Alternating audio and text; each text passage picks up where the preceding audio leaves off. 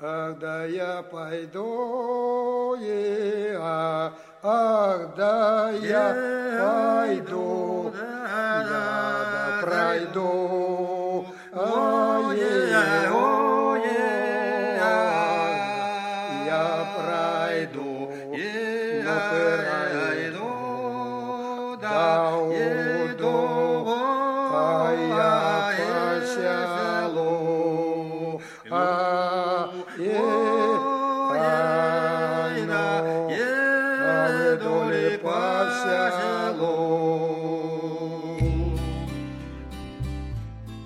Привет! Вы слушаете подкаст «Близкие люди». Здесь мы вместе с нашими гостями пытаемся исследовать современные семейные отношения. Меня зовут Варя Веденеева. Я основатель сервиса печати семейных фотокниг «Периодика». Еще недавно вышла замуж и готовлюсь стать мамой. И у меня много вопросов о том, как устроена семья сегодня. Сегодня у нас в гостях Арсений Симатов. Арсений, расскажи, пожалуйста, кто ты? Здравствуйте, Варя и Варя. А, Я Арсений Симатов. Я реставратор, художник-реставратор, я искусствовед, историк архитектуры. В последнее время я очень много путешествую, и некоторые даже в результате этого иногда называют меня путешественником. Ну, наверное, так. Еще я этнографией занимаюсь много лет. Я вас э, буквально на днях э, видела на концерте фольклорной музыки, и я знаю, что вы делаете проект Folk Camp. Мгм. Расскажите, пожалуйста, про этот проект. Это проект Camp. Полностью называется Camp на русском севере под облаками. Дело в том, что я уже много лет пою в ансамбле. Называется он Творческое объединение под облаками. Это вот круг друзей, которые любят русский фольклор, песенный фольклор. Мы его любим, мы его собираем, ездим, записываем и поем. Мы очень любим петь русские песни. И э, мы, когда только-только начинали, мы стали очень часто ездить на русский север, в Архангельскую область, там около Белого моря, река Онега. И мы ездили туда с волонтерскими проектами по деревням там. Делали всякие встречи с местным населением, концерты, мастер-классы для деток деревенских. И так вот мы несколько лет ездили туда, на русский север. Там мне пришла идея такая сделать проект вот этот вот. Суть его в том, что мы наша команда под облаками, набираем команду, где-то человек 40 молодежи из разных городов России, там Петербург, Москва, Екатеринбург, ну, разная совершенно география. И едем все вместе на две недели, ну чуть поменьше, в северную деревню в Ванежском районе Архангельской области. Деревня Большой Бор, это старинная поморская деревня, в ней стоят очень старые дома, деревянные, северные, все они почти те 19 века. Северные дома, они отличаются от всех остальных крестьянских домов по всей России тем, что они огромных размеров. Они как минимум в два раза больше, чем обычный крестьянский дом. И он состоит из двух частей. Жилая часть, изба, и хозяйственная часть. Это все под одной крышей. Хозяйственная часть, она зачастую двухэтажная. На первом этаже скотина живет, а на втором этаже огромный-огромный сеновал. И в этой деревне Большом Бару очень большие дома, и эти сеновалы, которые там называются повети, они как такой спортзал в небольшой школе. Они очень большие, и это все архитектура 19 века, деревянная, из старинных, из старых бревен таких. Э, И мы в этой деревне заселяем ребят в эти дома, они живут в этих избах, и на этих поветях, потому что там уже скотины нет, сена уже нет, мы их отмыли, привели в порядок, мы там устроили пространство. На одной повете у нас кинотеатр, кинозал, мы там смотрим фильмы, на другой там лекторий, на третьей пространство для мастер-классов. Дело в том, что у нас в нашем творческом объединении много специалистов разных совершенно направлений. В основном, конечно, ка- касаемых этнографии. Мы вот в течение вот этих дней, когда там живем на этом севере, мы для ребят читаем курс лекций по русской традиции, по просто традициям разным, э, как свадьбы играли, какие песни пели, чем отличается музыка там, допустим, Сибири от юга, юга от севера. Я там рассказываю про архитектуру крестьянскую, как крестьяне строили свои дома, церкви и все остальное. Учим ребят петь, а что самое важное, исполнять вот исполнительство народному. Хореография, пляска, учим плясать. Ну и, понятное дело, самое важное, мы там просто тусим нереально. Это вот не э, сколько там, ну, 10 мы с утра и до поздней ночи, потому что там же север, там белые ночи, летом там светло, солнце село, тут же встало. И мы поем, пляшем, у нас вечерки постоянные, гармонисты сменяют друг друга, мы, в общем, это, это нереально крутое пространство получается. Проект очень крутой. Арсений, расскажи, а кто и почему едет на русский север за историей крестьянской архитектуры и за фольклорными песнями? Откуда появился этот интерес?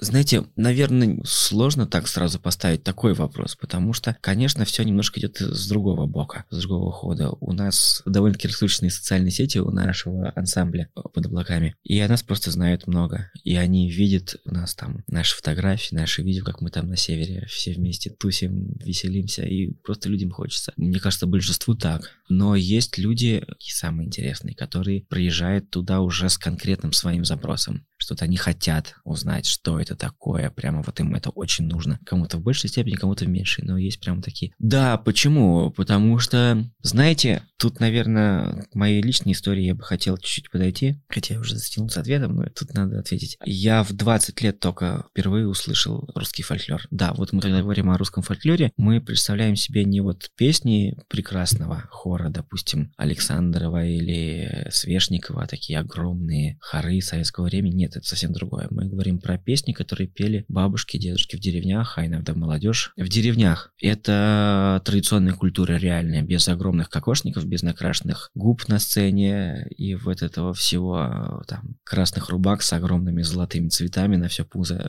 Это другое, это сценический фольклор. Вот. Он стал появляться в самом конце Российской империи и расцвел именно в советское время. К реальной традиционной музыке он имеет ну, довольно-таки мало отношения, если честно. Я впервые в 20 лет услышал настоящую песню. Вот запись этнографическую. Я обалдел, удивился, что это такое, почему я, я ничего такого вообще не слышал никогда. И я стал задавать вопросы своим друзьям, которые занимаются там фольклором, которые в нем разбираются, они мне чуть-чуть рассказали, указали мне некое направление, я стал искать. И я несколько лет просто занимался тем, что я все свое свободное время просиживал ВКонтакте и искал там записи этнографические разных сел. И так вот несколько лет я просто с утра до вечера слушал фольклор, искал, искал, искал. И каждый день я находил какие-то новые песни. И не одну штуку, и не две, а по многу. Мне кажется, мне Полина подарила флешку. Она сказала, что, к сожалению, этой музыки э, нет ни на одной платформе, поэтому я собрала тебе музыку на флешку. Да-да-да, да, да. И такая тема есть, да. А вот э, если уж говорить так, не в качестве рекламы, но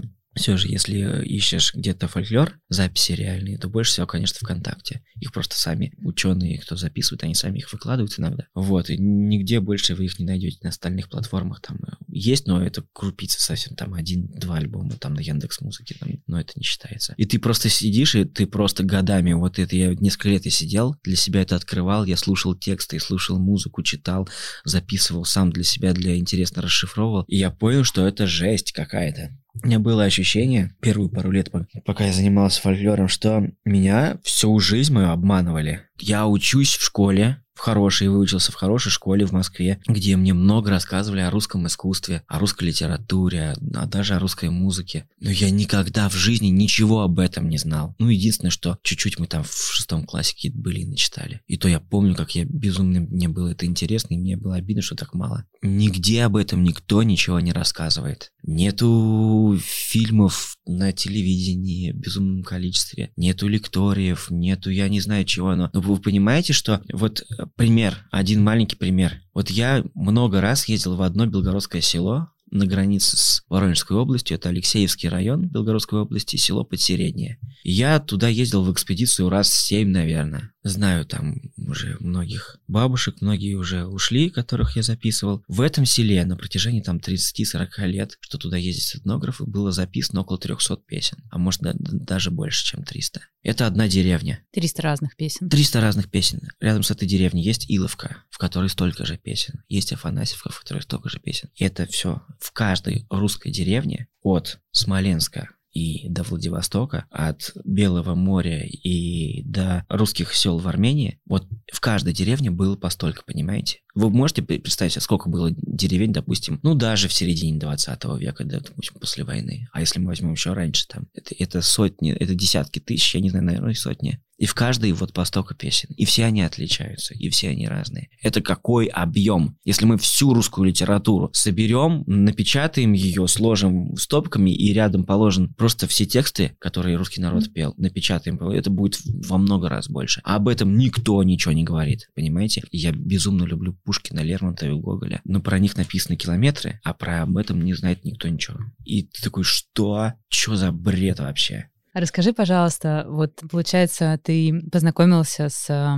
фольклором, и ты умеешь его расшифровывать. О чем эти песни и какой образ семьи есть в этих песнях, как это было в 19-18 веке, если это все, ну, переносится, то есть это все закатывается в культуру, да, остается такой слепок в песне. Разбираемся с тем, что такое семья, что мы можем взять, опираясь на опыт наших про про, про, про предков, и как мы можем это вплести в нашу современную жизнь, так, чтобы это нас соединяло и усиливало. Это самое, наверное, манящее, что для меня есть в фольклоре, это какой-то особый способ высказывания своих мыслей. С одной стороны, очень часто в народных песнях люди говорят свои как бы мысли прямо, вот прям в лоб. Что они думают по тому, по всему поводу. Ну, потому что такие честные, простые, прямые люди, вот русские крестьяне. Вот они прямо все и говорят. А с другой стороны, там всегда закопаны такие глубинные смыслы, о которых ты можешь дотумкать вообще только потом. Это очень много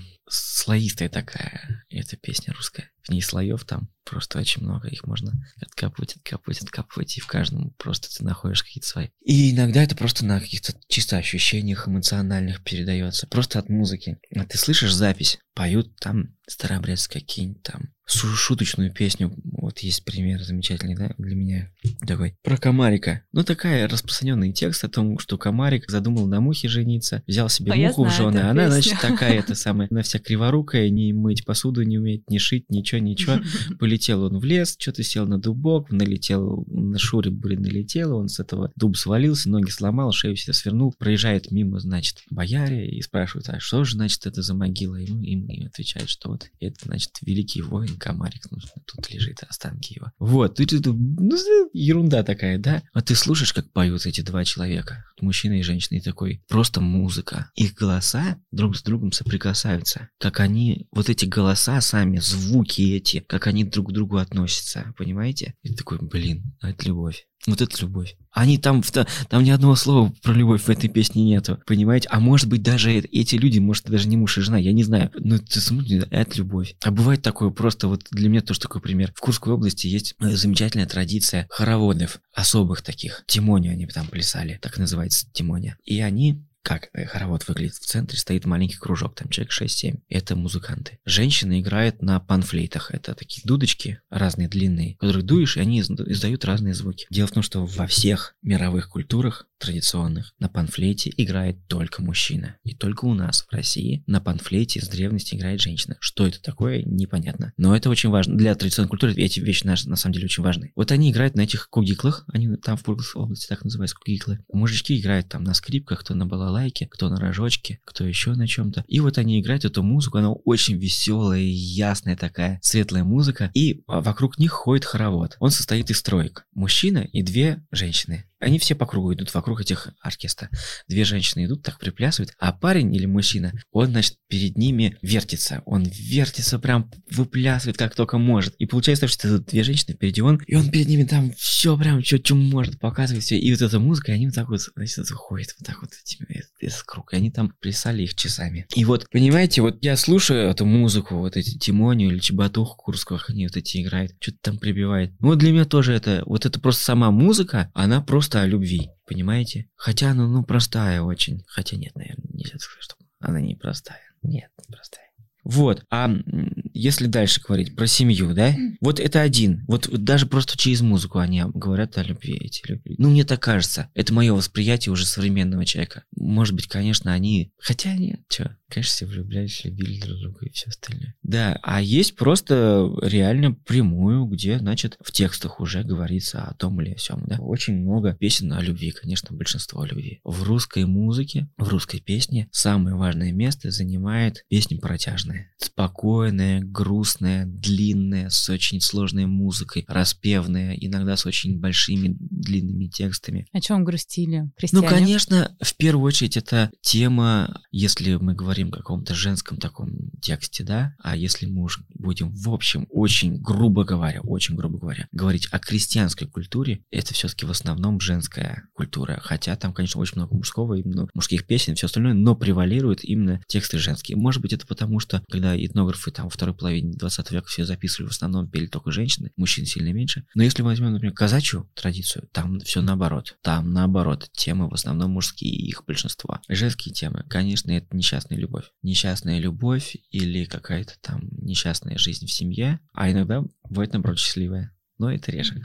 Вот. А мужские песни, они чуть другие. Это в основном такая переживания мужские. Они в первую очередь связаны не столько с семьей, сколько вот ну, когда жизнь ставит перед тобой какие-то серьезные очень выборы. Конечно, в первую очередь, тема войны. Особенно, когда мы про казахов говорим. Это же сословие военное, боевое полностью. Они рождались и варились в мужской совершенно среде с детства, которая создана была войной, в принципе. Казачество создано войной. Можно сказать, ради войны, не знаю, можно ли это так сказать, но отчасти может быть, да. Это все связано со смертью, уходом из дома, прощаешься с родными и где-нибудь там на чужбине остаешься. Или, или наоборот, возвращаешься. Ну, тоже в большинстве случаев, к сожалению, нет. Грустная тема, ну ладно. Как ты думаешь, я немножко возвращаю в современность. Мы ровесники, я думаю, сколько тебе лет? 32? Нет, 34. Паре 25. Ну, я думаю, мы что мы... научимся. Я вас слушаю очень внимательно, учусь. Вот ты нас послушай, мы знаем, что она.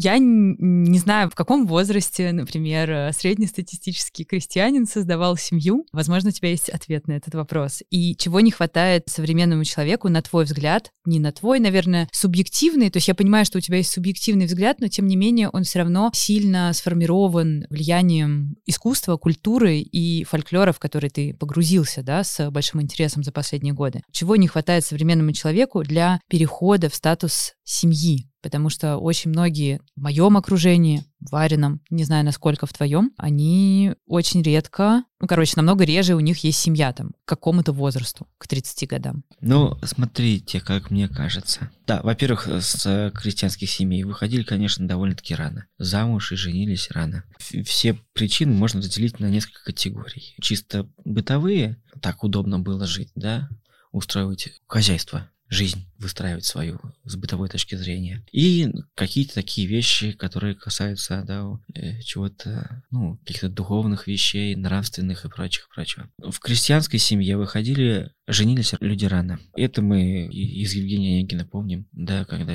диалог Татьяны Лариной со своей няней, что ее там в 13 лет замуж выдали, а муж еще младше был. Это действительно было так. Ну, конечно, к концу 19 века, может, не 13 лет, но там 15-16, это совершенно, для девочки это вообще совершенно нормальный возраст для выхода замуж 15-16 лет. 17 это уже нормально так. Вот, но дело в том, что если говорить о бытовых причинах, крестьянское хозяйство, успешность крестьянского хозяйства напрямую зависит от труда физического, который в него вложен. То есть оно не столько, наверное, как сейчас бизнесмен, он может как бы особо ничего не делать, но он может такие крутые схемы придумать экономические, что у него там будет прибыль большая, а он как бы там особо-то пальца пальца, наверное, не ударит. Как это? Кадила крутится, лавешка Ну, мутится. что-то типа этого, да-да-да-да. А там другое. Вот сколько ты земли вспахал, сколько ты выкосил, столько у тебя есть прибавочного продукта. И исходя из именно прибавочного продукта, у тебя складывается твой капитал. Чем больше прибавочного продукта, тем богаче. Чем больше людей, которые работают на тебя и тратят времени на обработку земли, тем больше у тебя прибавочного продукта, и тем ты богаче, и все остальное. Все, если большая семья крестьянская, это успех. Потому что дети, это не то, что вот, ой, хорошо, у нас много деток, там все, слава тебе, Господи. Нет, конечно, такое тоже было. Но это всегда воспринималось еще отчасти, и это нужно понимать, о том, что у меня будет много рук рабочих. И, конечно, в первую очередь парни. Если у отца много сыновей, все, он знает, что у него будет богатая старость. И у его сыновей будет богатая жизнь потом.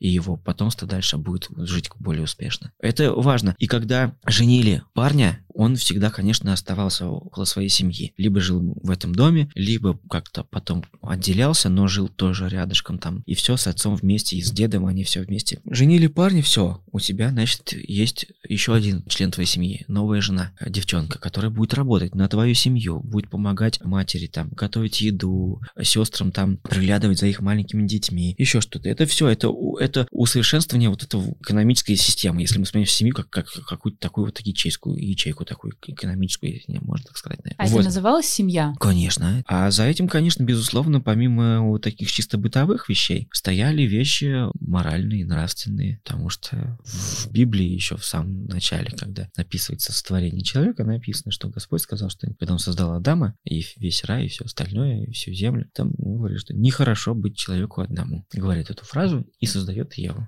ему жену для Адама. Вот такая вот история. То есть, понятное дело, что религия тоже как-то ложилась в основу этого мировоззрения. То есть, это вот вещи такие совершенно практичные и мировоззренческие, они сосуществовали. Ну и к тому же, понимаете, все эти традиционные культуры, они намного более близки к изначальному восприятию жизни человеком в своей жизни. То есть во всех традиционных обществах, и это очень грубо сказано, ну, ближе к животным. Есть такие животные, которые там, бабочки-то на день появляются, совокупляются, производят потомство и умирают. В смысле, блин, один день нафига это? То есть главная задача – продолжение рода, продолжение жизни. И у, у людей крестьянского традиционной культуры, не только у русских крестьян, а вообще в принципе, эта цель, она действительно важна, она самоценна сама по себе. Ты человек, значит, ты должен продолжать свой род. У тебя должны быть дети. А если у тебя нет детей, значит, ты не выполнил грубо, главную цель своего существования. Вот и все. Для современного человека, конечно, не так. И тоже у этого есть свои причины. Там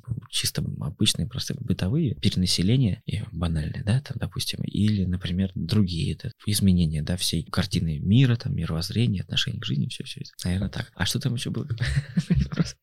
Ну, вопрос звучал как чего не хватает современному человеку для перехода в семью. Ты достаточно развернуто ответил на него. Я понимаю, что нет э, чек-листа из э, 10 пунктов. Так, чего нам не хватает? Нам не хватает суровых условий, погодных, э, нехватки еды, чтобы мы поняли, что Слушай, нужно вот держаться можно вместе. я э, один момент? Вот ты сказала суровых условий, погодных и прочее, чтобы держаться вместе. Вот пример один такой. Когда вся эта история в феврале началась, я слышал уже не, не из одного источника о том, что за февраль, март, апрель было заключено огромное количество браков, просто нереальное по сравнению с обычной статистикой. Вот вам, пожалуйста, как политические или какие-то там другие вещи влияют на вот на тот вопрос, о котором вы говорите. И интересно, что дальше с этими семьями будет. Потом они Да, там- ну то есть люди объединяются, чтобы помогать друг другу в сложное время, верно? Ну да. Ну и, конечно же, конечно же, да, семья изначально, в первую очередь, как, не знаю, там, как в самом начале, как мне представляется, она была, создалась именно для того, чтобы вот есть мужчина, есть женщина, у них есть задача продолжить свой род, и существование семьи моногамной – это лучший способ выстроить этот процесс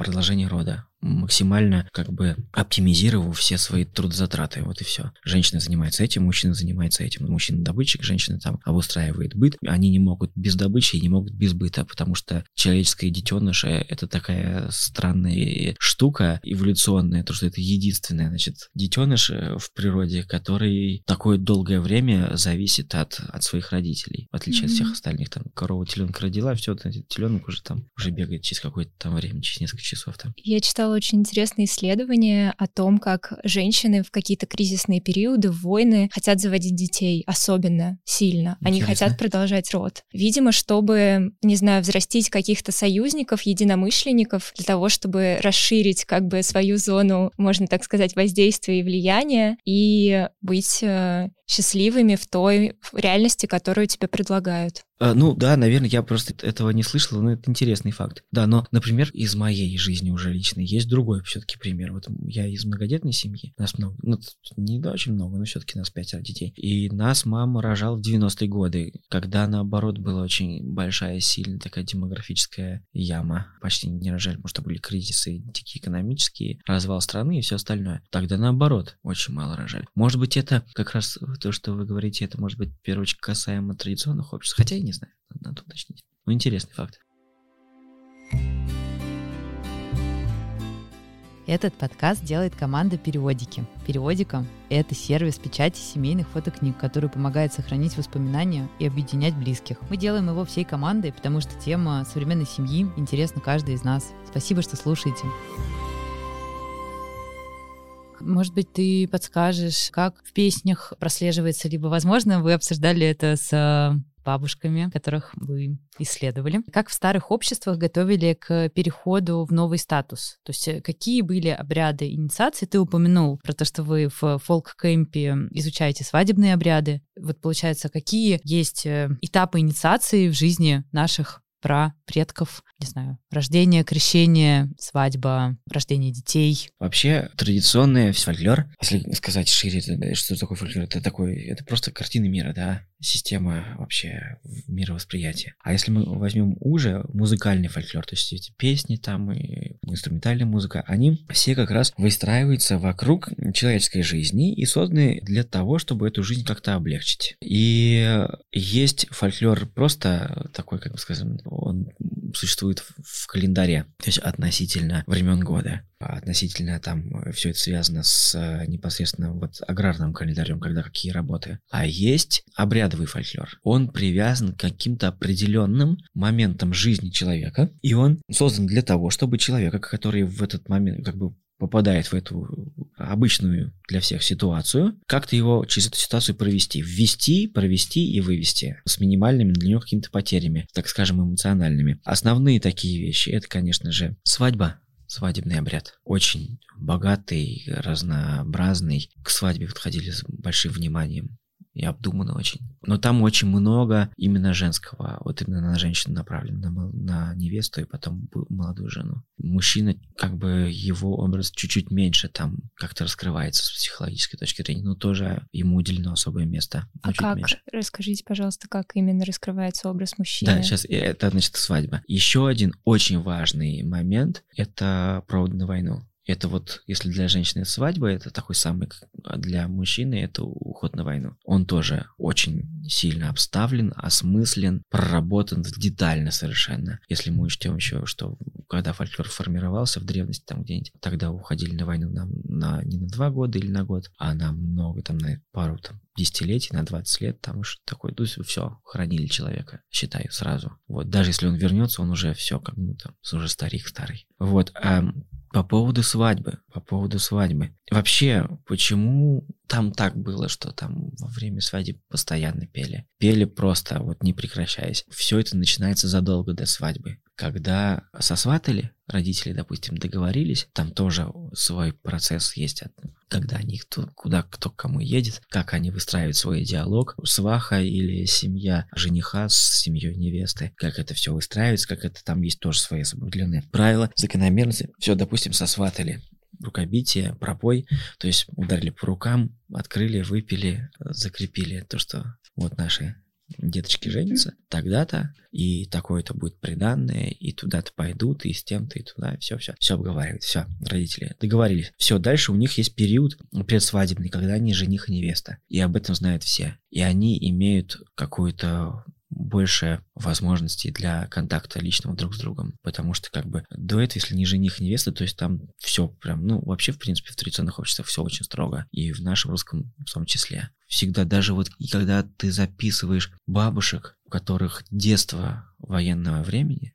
юность, соответственно, там после войны, там 50-е, 60-е, даже они говорят о том, что предосудительно было, чтобы парень вообще рукой дотронулся до девушки. Это был просто вообще нонсенс. Сейчас это можно услышать только там от э, людей, которые родились и выросли каких-то в южных регионах, да, на Кавказе, например. Для нас это уже не, не норма. А 40 лет назад это была норма. Вот, очень все было строго. Но они могут уже там, они уже друг с другом там гуляют, они друг другу по одному, по определенному как-то уже выстраивают свои отношения там друг с другом. И у, про них уже, особенно про невесту, там уже, допустим, особые песни, когда их припевают друг к другу. То есть гулянка, все гуляют, но знают, что вот это жених с невестой. И все в какие-то моменты начинают петь про них песни, что вот так с намеком, что типа, ребята, скоро будет свадьба. Да.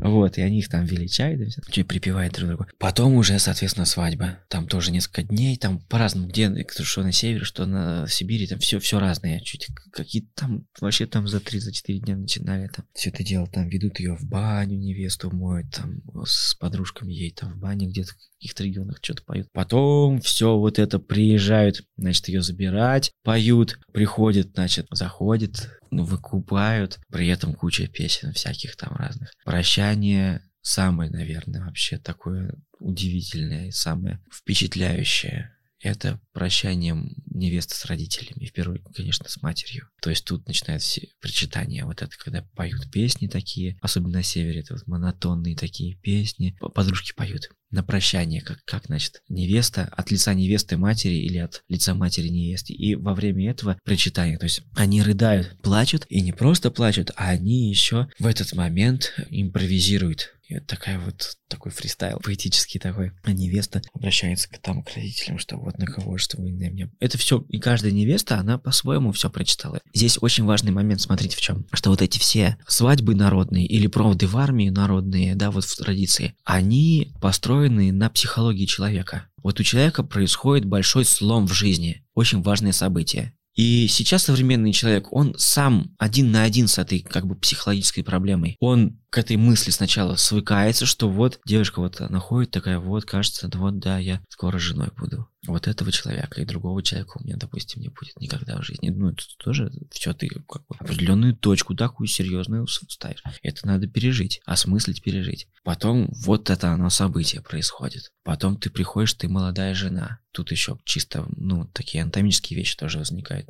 Наверняка это тоже очень серьезные изменения там в человеке происходят. Это все сказывается на психике человека. Это все очень тяжелые психические переживания, психологические. И их нужно проживать как-то. И традиционная культура, она как раз признана для того, чтобы ты прожил это тебя она подводит к этому, она тебе объясняет, вот, сейчас у тебя будет такая новая жизнь, ты не будешь жить как прежде. Не то, что ты вышла замуж, прожила полгода и такая, блин, в смысле, что это такое, я вообще этого не ждала, что так все поменяется, и, ой, а я, кажется, совершенно новый человек уже другой. Нет, ее заранее готовят к этому. Свадьба, кульминация, слом такой, разрыв этих связей со своей старой семьей и выстраивание, завязывание новых связей с новой семьей. Плач матери и дочери. То есть нужно выплакаться. Вот не хочешь, но ты должна поплакать. И это людям ну, действительно помогало очень сильно, конечно. Вот сейчас здесь ты должна плакать. И вот они прям плакали. Интересный очень момент. Я несколько раз в экспедициях со своими друзьями мы записывали причитания свадебные. Очень необычная штука. Не только свадебные, а даже похоронные причитания. То есть есть причитания там свадебные, есть похорон, когда ты приходишь на могилу к кому-то и причитаешь. Сыну, отцу, брату, там еще что-то. К матери. И бабушка Бабушки сидят, значит, мы записываем свадьбу. Веселая такая хохотунья бабка, она большая такая, низким голосом поет, она такая, песни поет, все, веселится, рассказывает про свадьбу. И, значит, рассказывает, ну, и тут, значит, невеста плачет, ну, и потом у них в храм уводит, увозит. Мы такие, а что она плакала? Ну, расскажите там, что, и начинаем ковырять, ковырять, ковырять. Ну, и ей, значит, подруги говорят, ну, давай, расскажи, что это, что, у тебя там русская свадьба же была? Русская, в смысле, традиционная. Она, значит, плакала. Не советская свадьба, а, значит, а вот такая вот по, по старинке в костюмах, все. Вот да, ну не, значит, это начинает как-то так это увиливать. Ну мы такие, ну нет, ну пожалуйста, ну расскажите, как это было, покажите, покажите, покажите. Она хохочет, такая все веселая, и начинает прочитать. И это, да, да, да, да, ты моя мамочка, да на кого ты меня, да ты меня да, в чужие люди дай. Она 10 секунд назад хохотала, вот она начинает прочитать, и в слезы просто. А мы сидим, нам просто неудобно, человек перед нами рыдает вообще на взрыв. Вот она плачет, прочитает, она прям реально слезами плачет. Плачет, плачет, плачет, потом такая, ну все, хватит.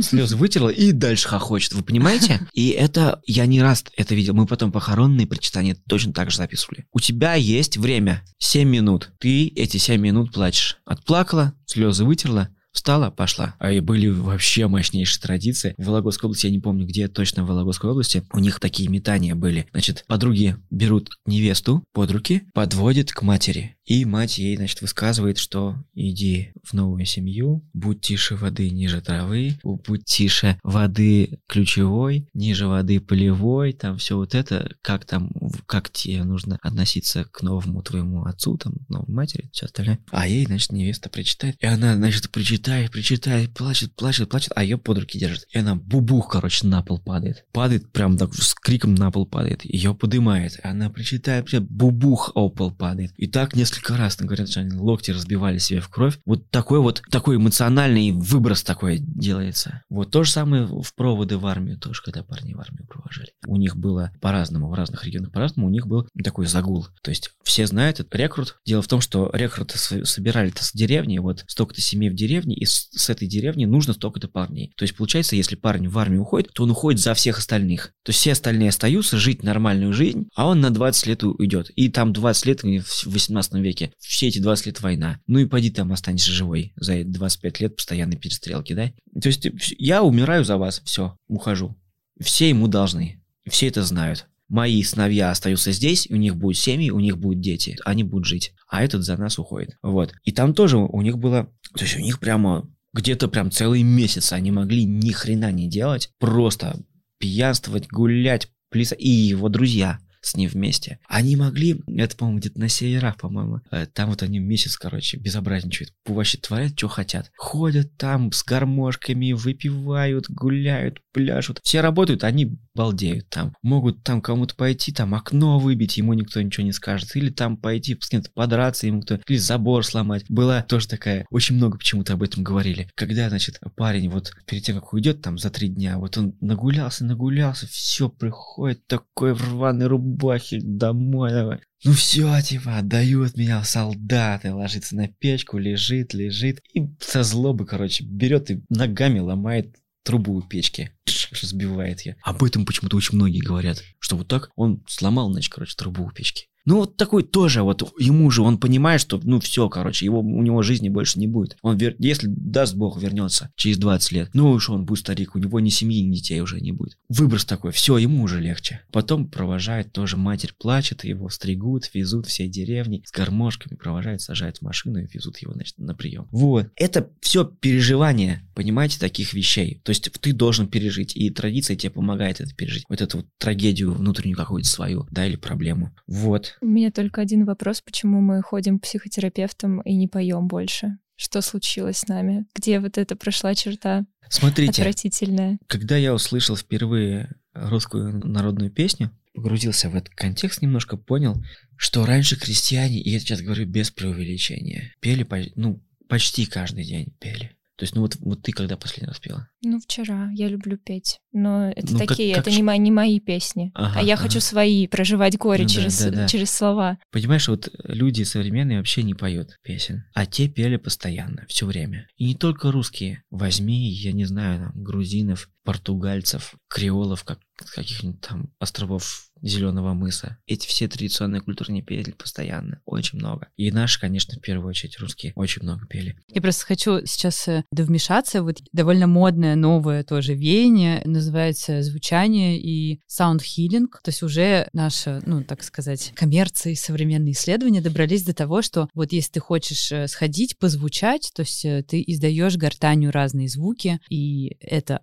тебя освобождает от каких-то зажимов. Ну, а, Какое-то заземление, наверное, или что-то там происходит, да, или как это называется там у психологов. Как, как-то это, в Ну, общем... конечно, музыка помогает Да. человеку в любом случае. Я сейчас вопрос отвечу на это по поводу вот почему перестали петь. Я когда стал ездить в первые этнографические экспедиции, я такой на вообще такой простачок, я сразу к бабкам. Бабка, расскажи, вот вы пели, а сейчас не поют, почему? И всех начинаю вытрясать. Ну, так, такую за метафизику сдвигать, короче. Чего такое, все, почему так жизнь поменялась? Ну, вот они вам так просто не ответят. Ты смотришь на их жизнь, слушаешь их рассказы, и ты потом уже для себя выводы делаешь. Но есть у меня очень любимая такая запись из какого-то советского фильма годов, наверное, 70-х, про этнографию тоже там ездили, записывали. Казак такой стоит, дед такой, знаешь, бородатый такой, стоит с орденами на груди. А его спрашивают, а почему вот сейчас, значит... И он скажет, вот мы, значит, идем, в вечерок, мы погуляли, а сейчас идем с друганом и поем. Ай, просветело месяц, да-да-да». так запевает. И его спрашивают, значит, этот, м, кто фильм-то снимает в кадре, а что сейчас не поют? И он такой, ну, не знаю, наверное, все дюже умные стали.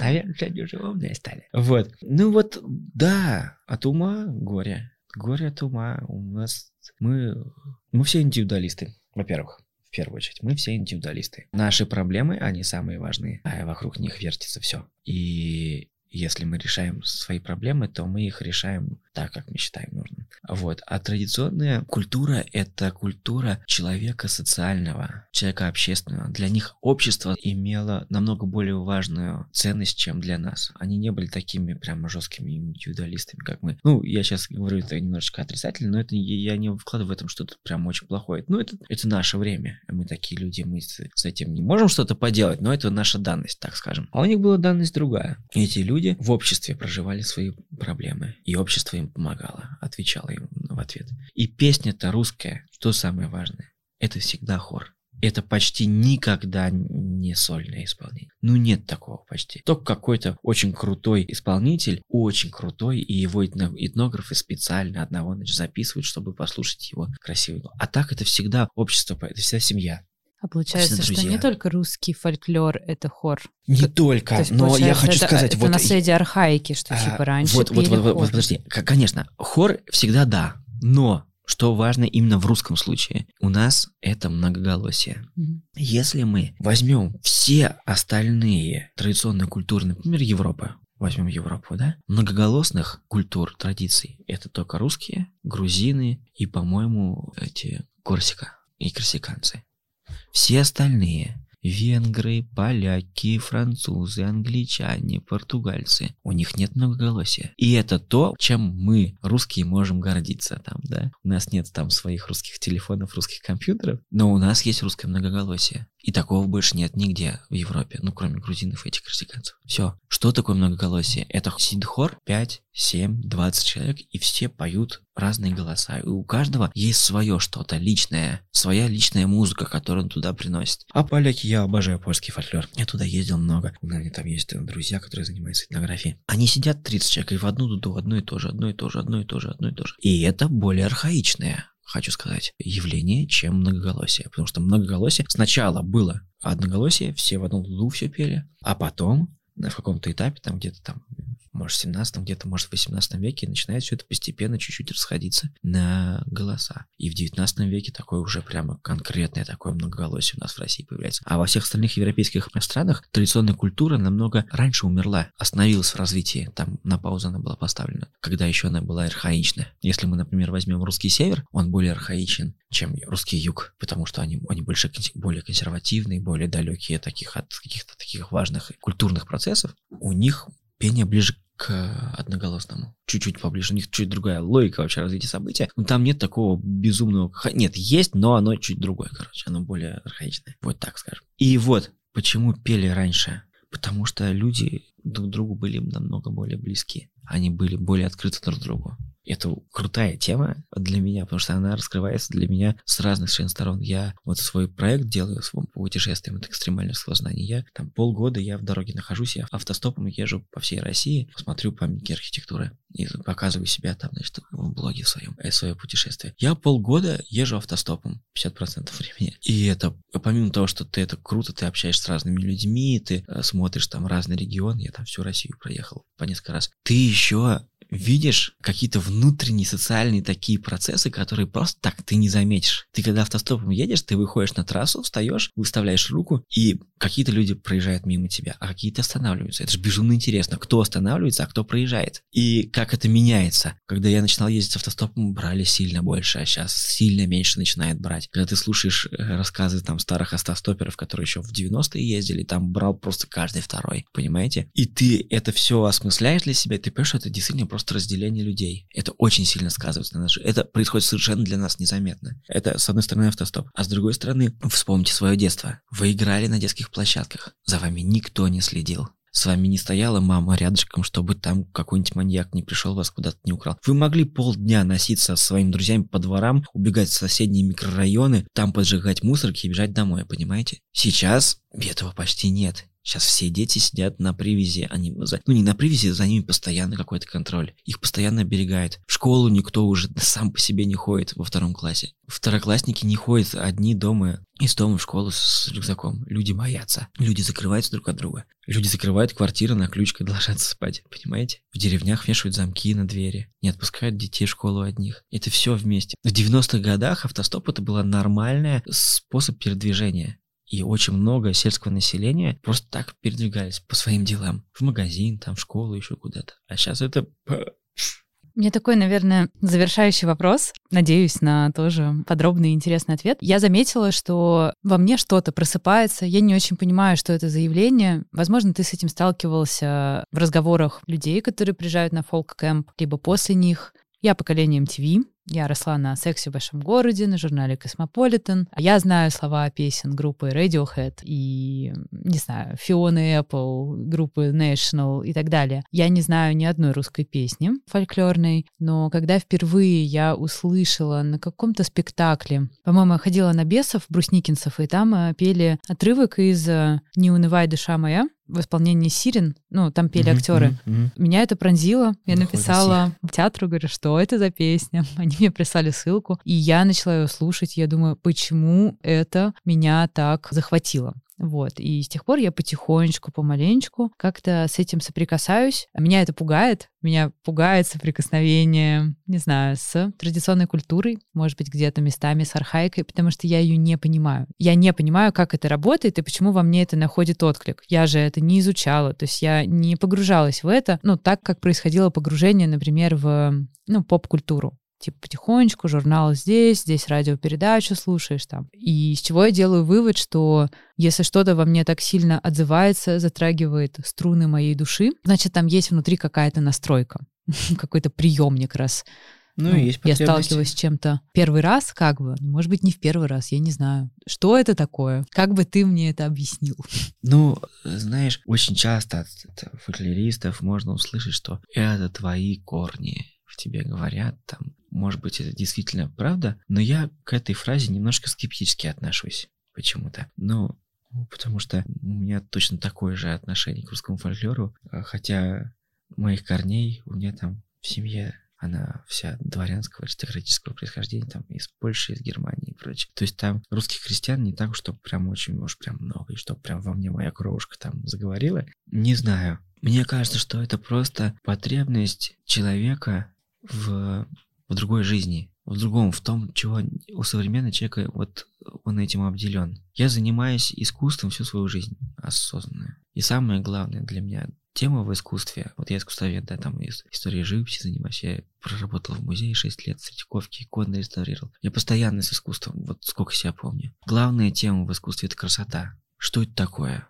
Вот почему какие-то вещи ты подходишь, у тебя слезы льются, когда ты Брейгеля смотришь или какую-то музыку слушаешь, а какие-то тебя не трогают вообще. Что это такое? Почему? Как это? Вот как это делается? Вы мне, пожалуйста, объясните. Меня вот этот вопрос безумно всю жизнь мучает и мучил, и ведет меня за собой. И понимаете, это для человека не индивидуального века, и что очень, как мне кажется, важно, человека религиозного, потому что человек традиционной культуре, он так или иначе, он всегда религиозный человек в той или иной степени. Это человек, у которого система координат другая. У этого человека почему-то, я не знаю почему, но это факт, понятие красоты занимало очень важное место в жизни. Ведь эти крестьяне, если мы представим себе, как они жили, какая у них была с бытовой точки зрения э, жизнь была, это очень сложно. Это постоянная, невыносимо тяжелая работа. Если мы посмотрим на фотографии крестьянок русских конца 19 века, начала 20 века, там женщины 40-летние, 37-летние, а им просто выглядят как старухи старые. Ну, реально старухи просто. Ну, все, ни зубов, ничего, они все морщинистые, ну, вообще. В наше время женщины очень молодо выглядят, понимаете? То есть наша жизнь намного легче, в десятки раз легче. Но эти люди в этом очень тяжелом труде, они всегда находили место для того, чтобы петь музыку, петь песни. Чтобы не просто, как сейчас, вот дом деревенский, приедут рабочие и из счетов сложат за 6 часов дом двухэтажный. Все, 6 часов, алло, чувак, ты сэкономил время, деньги и себе, и рабочим, и всем остальным. Но этот дом, простите, я просто специалист по архитектуре, это жесть, это просто ужас.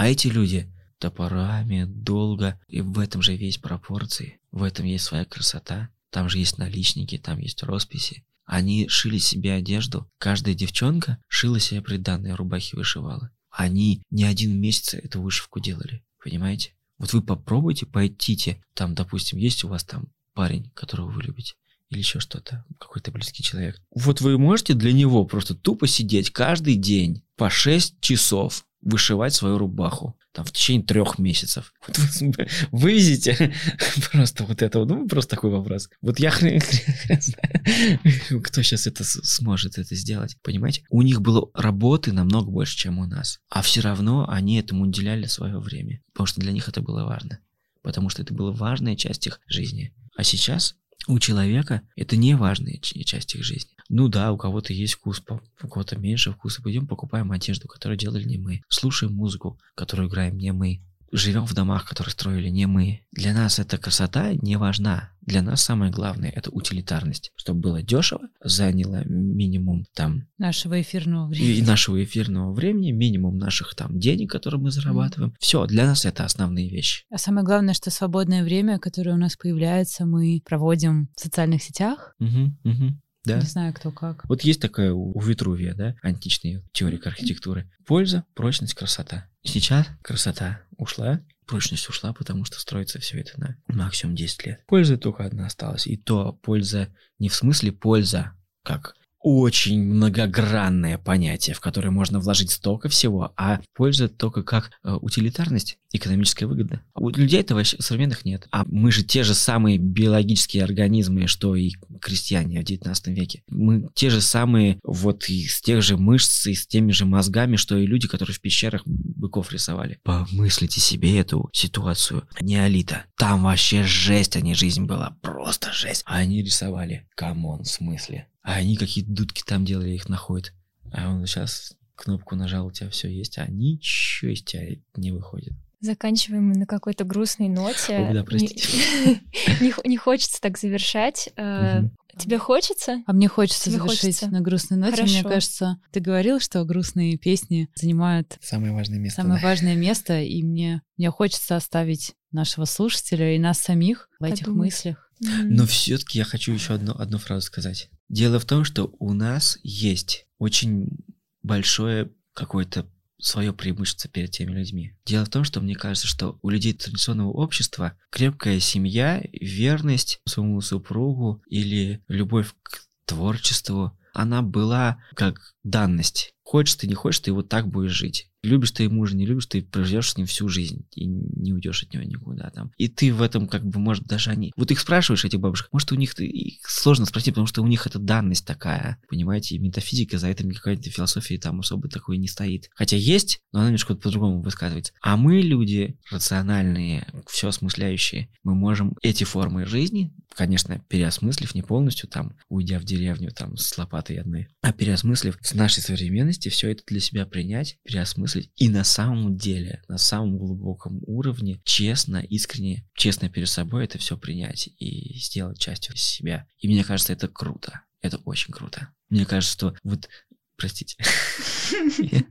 Сейчас же все знают, да, что куча семей разводится. Ну, какой-то безумный какой-то процент, да? И, конечно, ну, страшная история там кто-то воспринимает это как трагедию, кто-то это как просто этап на каком-то культурном развитии, там, а скорее всего, это и то, и, и другое одновременно. Но те семьи, там, какие-то 10% семей, которые, для 20% семей, которые сохраняются, они же, блин, они в 40 раз крепче, чем те семьи, которые в 19 веке сохранялись. Ну, мне так кажется. Потому что это ты имеешь все возможности, ну, вообще, на все забить и жить как тебе вообще прям. А можешь вот так и это же, это же охрененно круто. Сегодня у нас в гостях был Арсений Симатов, и все проекты, которые он делает, и все, что мы упоминали сегодня в подкасте, вы сможете найти в описании к подкасту на всех платформах, на которых существуют подкасты. Огромное спасибо за то, что были с нами.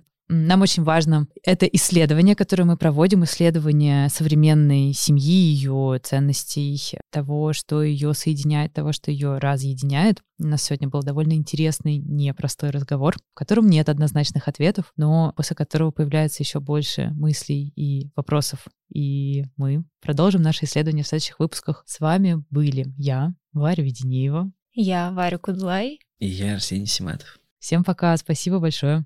Варя, Пока. спасибо вам. Спасибо большое.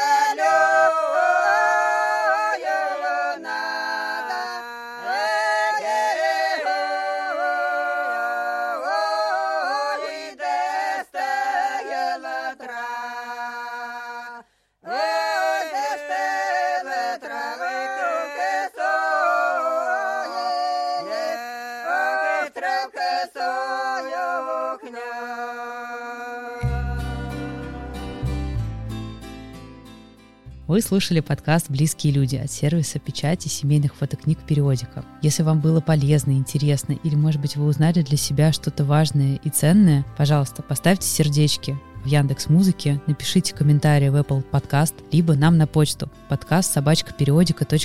Нам очень важна ваша обратная связь.